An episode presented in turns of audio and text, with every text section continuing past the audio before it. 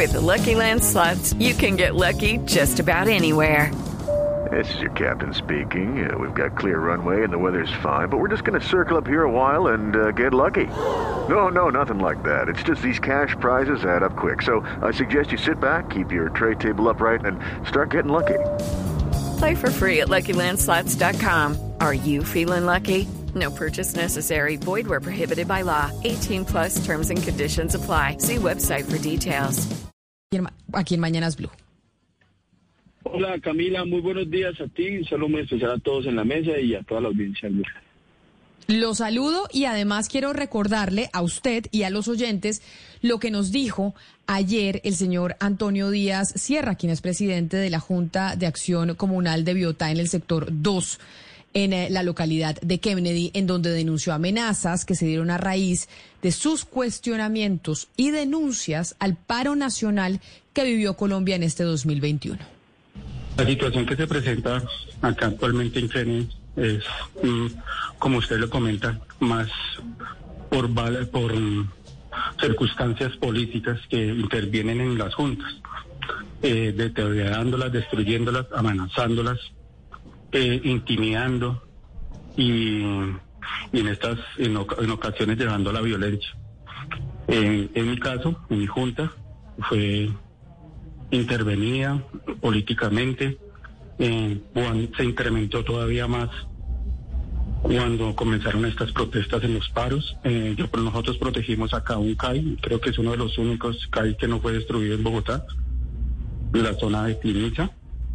Y a consecuencia de eso, pues nosotros sufrimos unas, una, una persecución, una persecución por redes sociales, por por llamadas, no sean sapos, no sean metidos, no se la repiquen de líderes comunales, si están no están con el paro, pues una porquería de groserías que nos decían a mí y a mi familia. Todo es, todo va como en la parte política aquí, quieren, quieren destruir a las personas que no están con en la forma, en la misma forma en que piensan. Entonces, si usted no está igual con ellos, entonces lo, lo agreden, lo destruyen, lo hacen renunciar, como muchos casos se han presentado acá en juntas, y hay unos que nosotros, como, como yo y como otros presidentes, seguimos en pie de lucha. Pues, eh, señor Reina, lo hemos llamado a usted como director del Instituto Distrital de la Participación y Acción Comunal, del IDEPAC, precisamente para preguntarle sobre esta situación y qué se está haciendo al respecto, porque nos pareció muy grave lo que denunció este señor. Y que, y además inmediatamente empezamos a recibir mensajes de otras personas que dicen que esto está pasando en otras juntas de acción comunal. Y nos parece muy delicado, sobre todo con miras a las elecciones del próximo año. Pues Camila, eh, lo primero que tengo que decir es mi solidaridad con todos los presidentes y presidentas que han presentado amenazas o que han tenido amenazas. Es una situación que, digámoslo, es, grave, es una muestra de nuestro fracaso como sociedad para resolver nuestros conflictos y en eso hemos insistido desde el IEPA de construir mecanismos e instrumentos para que la palabra y la tramitación cordial de los conflictos en las juntas, pero en nuestras comunidades sea, sea posible. Eh, decir que esta Junta de Acción Comunal eh, no es tan preciso como lo dice el presidente que fue intervenida políticamente, sino que tiene un proceso de inspección, vigilancia y control de parte del EPAC desde antes que se viniera las protestas sociales. Es una junta que tiene a su interior muchos conflictos y por eso hemos hecho un trabajo de prevención y de acompañamiento. Llevamos más de 10 sesiones con la junta porque ellos tienen un parqueadero y sobre los recursos que tiene esa junta hay mucha conflictividad. De esas 10 sesiones hemos acompañado dos dedicadas exclusivamente al tema contable, que es quizás el motivo por el que más se desatan conflictos en las juntas de acción comunal. Decir que esa junta, pues lo que hemos acordado es un plan de acompañamiento, un plan de, mejoras que permita a las juntas no solo manejar mejor los recursos, que es por lo que, digamos, han cuestionado eh, el funcionamiento de la actual junta directiva, sino además por una cosa que es vertebral a toda la conflictividad de las juntas, y que la nueva ley no resolvió y es, digamos, la reglamentación del proceso electoral de las juntas de acción comunal. Una reglamentación... Pero, doctor Reina, Sí, señor. Es que perdóneme que, lo, perdóneme que lo interrumpa, pero es que el señor Díaz ayer, pues no necesariamente, o sea, no se trata esto de un parqueadero ni de los conflictos que puedan existir alrededor de un parqueadero. Esto ya es más trascendental. Es decir, aquí hay personas, al señor Díaz lo apuñalaron y lo han amenazado y le tocó sacar a su familia de Kennedy. Ya no puede estar Claro en que sí. Lo que No, él me claro dice, sí. lo que él nos dice, espéreme un segundo, por favor, le termino de preguntar. Lo que él nos dice es que en la alcaldía no le responden y que no tienen garantías y que su vida no está protegida. ¿Por qué la alcaldía? ¿Por qué él dice eso? ¿Qué medidas están tomando ustedes para proteger a estos presidentes de juntas de acción comunal que se ven amenazados y que son, están en unas situaciones muy complicadas, no pueden vivir con sus familias?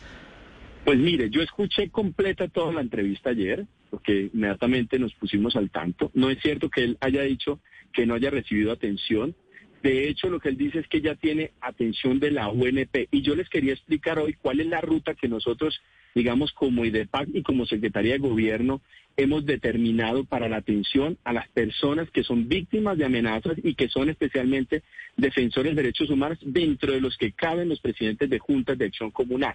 Lo primero es que señalar que el IDEPAC lo único que presta es una atención en ruta para que las personas puedan acceder a la atención en dos niveles.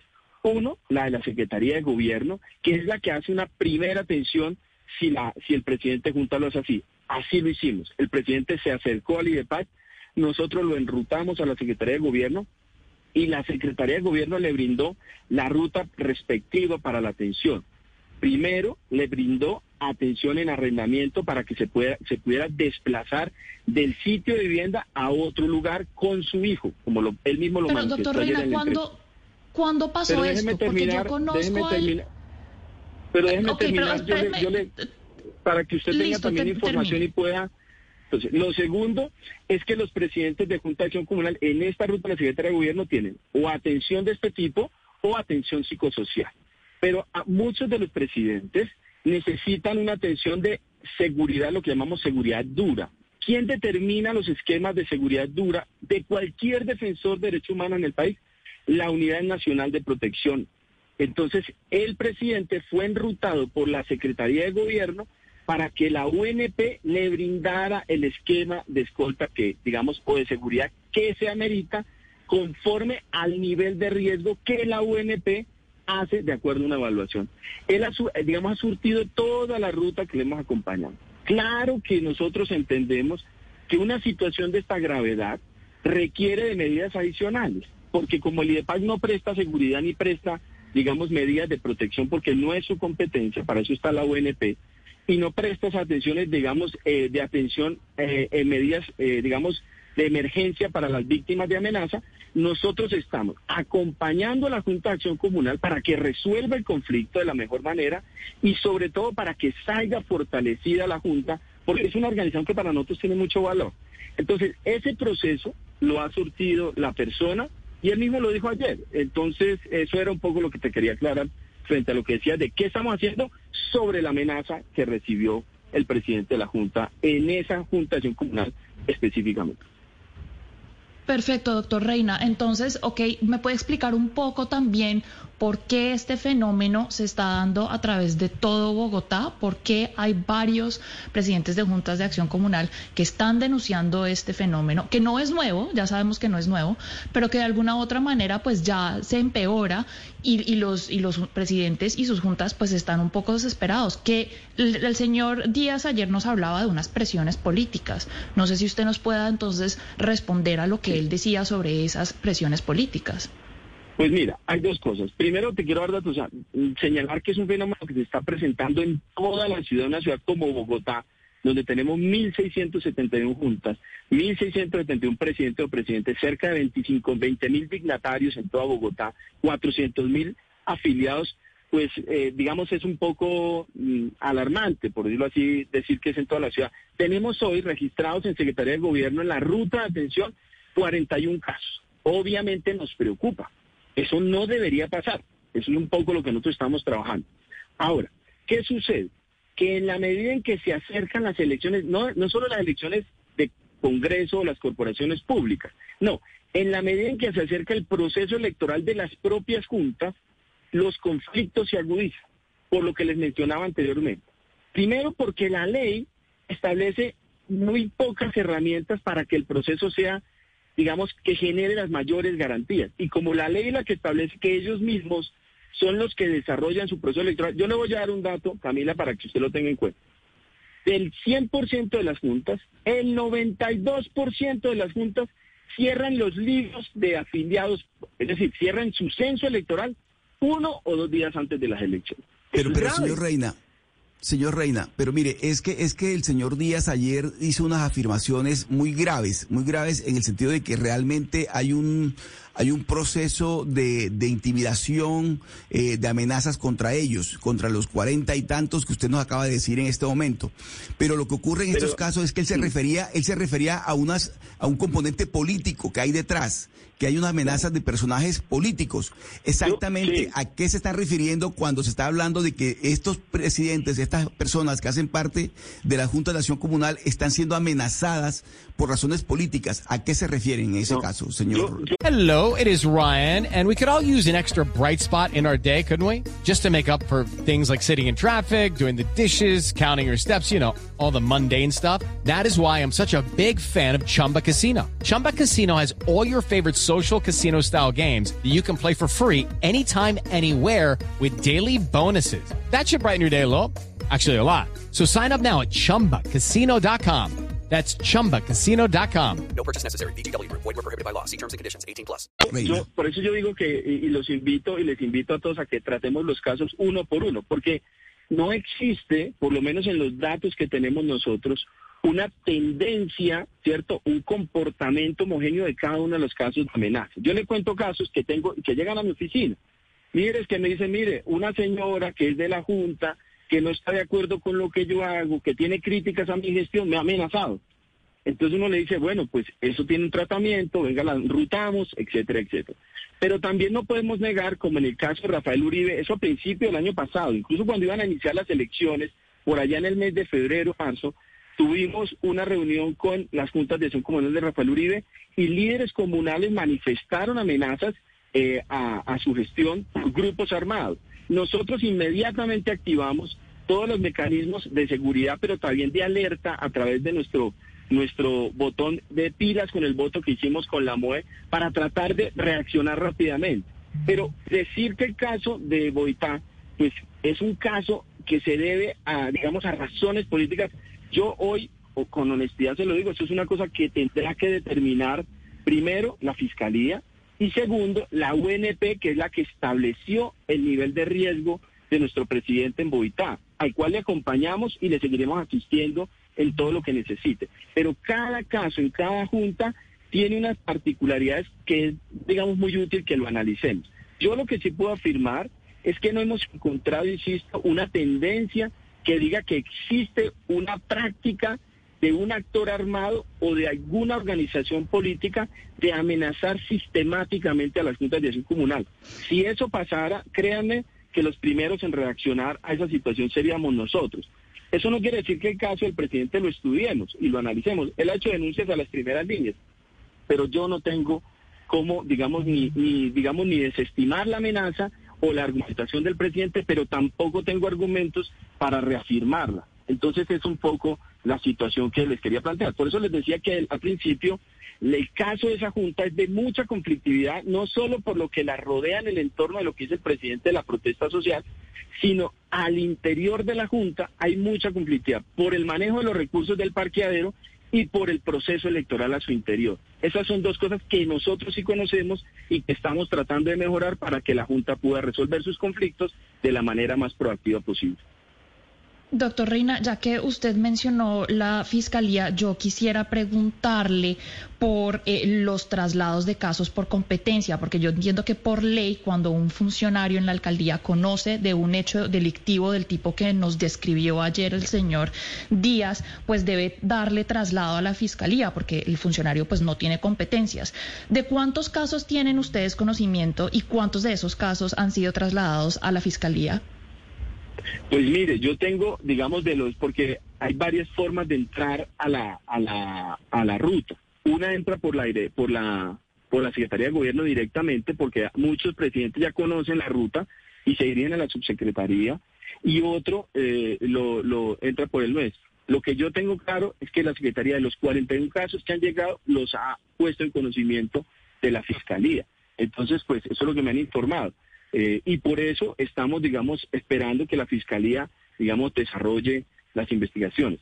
Lo que pasa es que en Bogotá hace muchos años, no solamente de este periodo, hace muchos años, desde gobiernos anteriores, digamos del periodo pasado y antepasado, existe una tendencia al uso de amenazas a través de una figura que se llama las águilas negras.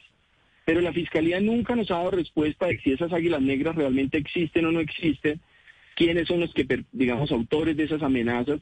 Eso es un, una, un, y, y, se rehacen esas amenazas. Yo conozco casos incluso desde hace, uf, hace como ocho años que yo mismo conocí esas amenazas y ayudé a denunciarlas y todavía no se sabe qué pasó con esas denuncias, porque son casos de, del uso, algunos dicen que es el uso de una, de una especie de marca, otros dicen que son actores armados, no, hay muchas versiones, hoy no tenemos una versión única sobre el caso. Entonces, en ese sentido, pues esperamos, insisto, creo yo que lo que puede aportar el IEPA, y eso invito a todos los presidentes de Juntación Comunal, es a que acudan a la entidad para que los conflictos que tengamos los podamos resolver de la mejor manera. Mire, nosotros estamos desarrollando una estrategia que se llama Pactando. A la fecha hemos realizado casi 24 pactos en la ciudad, que son micropactos en donde ha habido conflicto entre jóvenes, vecinos, policía, y hemos contribuido a que la ciudadanía aprendamos como sociedad a que la violencia no es el mejor camino. Pero sobre esos casos que ustedes ayer denunciaron con mucha importancia, pues obviamente haremos nuevamente un foco para que lo atendamos de la mejor manera y ese presidente no se sienta, digamos, eh, pues abandonado, que es un poco lo que uno siente cuando uno es amenazado, ¿no? Y, un poco vulnerado, sino que entre todos lo podamos acoger. Eso es lo que hemos hecho y lo que seguiremos haciendo desde el IDEPA. Pues eh, ojalá eso lo sigan haciendo sin duda alguna, eh, director, pero ojalá también pues se haya, se tenga una supervisión de lo que pueda suceder en esas juntas de acción comunal con miras a las elecciones del próximo año, que también nos parece pertinente y por eso nos parecía importante hablar con usted el día de hoy. Mil gracias por habernos atendido hoy aquí en Mañanas Blue. Una cuñita para las juntas que sé que nos están oyendo. Claro que sí, adelante las próximas elecciones, porque hubo un grupo que hizo elecciones y otro grupo que no hizo. Las elecciones del próximo año, todas las juntas que no hicieron tienen que solicitarnos por ley la autorización del aplazamiento de la elección que no hicieron. Esa fecha es el 24 de enero, porque si no lo hacen, se ven sujetas a suspensión de la personería jurídica y a una inspección vigilancia en consumo. Y la fecha de la elección, después de que le autorizamos el aplazamiento de la elección, es el 24 de abril y les invitamos a ustedes a que nos ayuden a hacer toda la difusión porque entre más información haya, más garantías van a tener, así que los invitamos a que con nosotros hagamos ejercicio de acompañamiento a todas las juntas porque estaremos, digamos, insistiendo en que la mejor manera de reducir estas conflictos es garantizando que el ejercicio del derecho al voto se haga de manera transparente y libre. Pues doctor Alexander Reina Otero, director del IDEPAC, gracias por habernos atendido y feliz año para usted. Lo mismo para usted, un abrazo muy grande para todos los bogotanos y bogotanas y a seguirse vacunando. Lucky Land Casino asking people what's the weirdest place you've gotten lucky? Lucky? In line at the deli, I guess. Aha, in my dentist's office. More than once, actually. Do I have to say? Yes, you do. In the car before my kids' PTA meeting. Really? Yes. Excuse me, what's the weirdest place you've gotten lucky? I never win and tell. Well, there you have it. You can get lucky anywhere playing at LuckyLandSlots.com. Play for free right now. Are you feeling lucky? No purchase necessary. Void where prohibited by law. 18 plus. Terms and conditions apply. See website for details.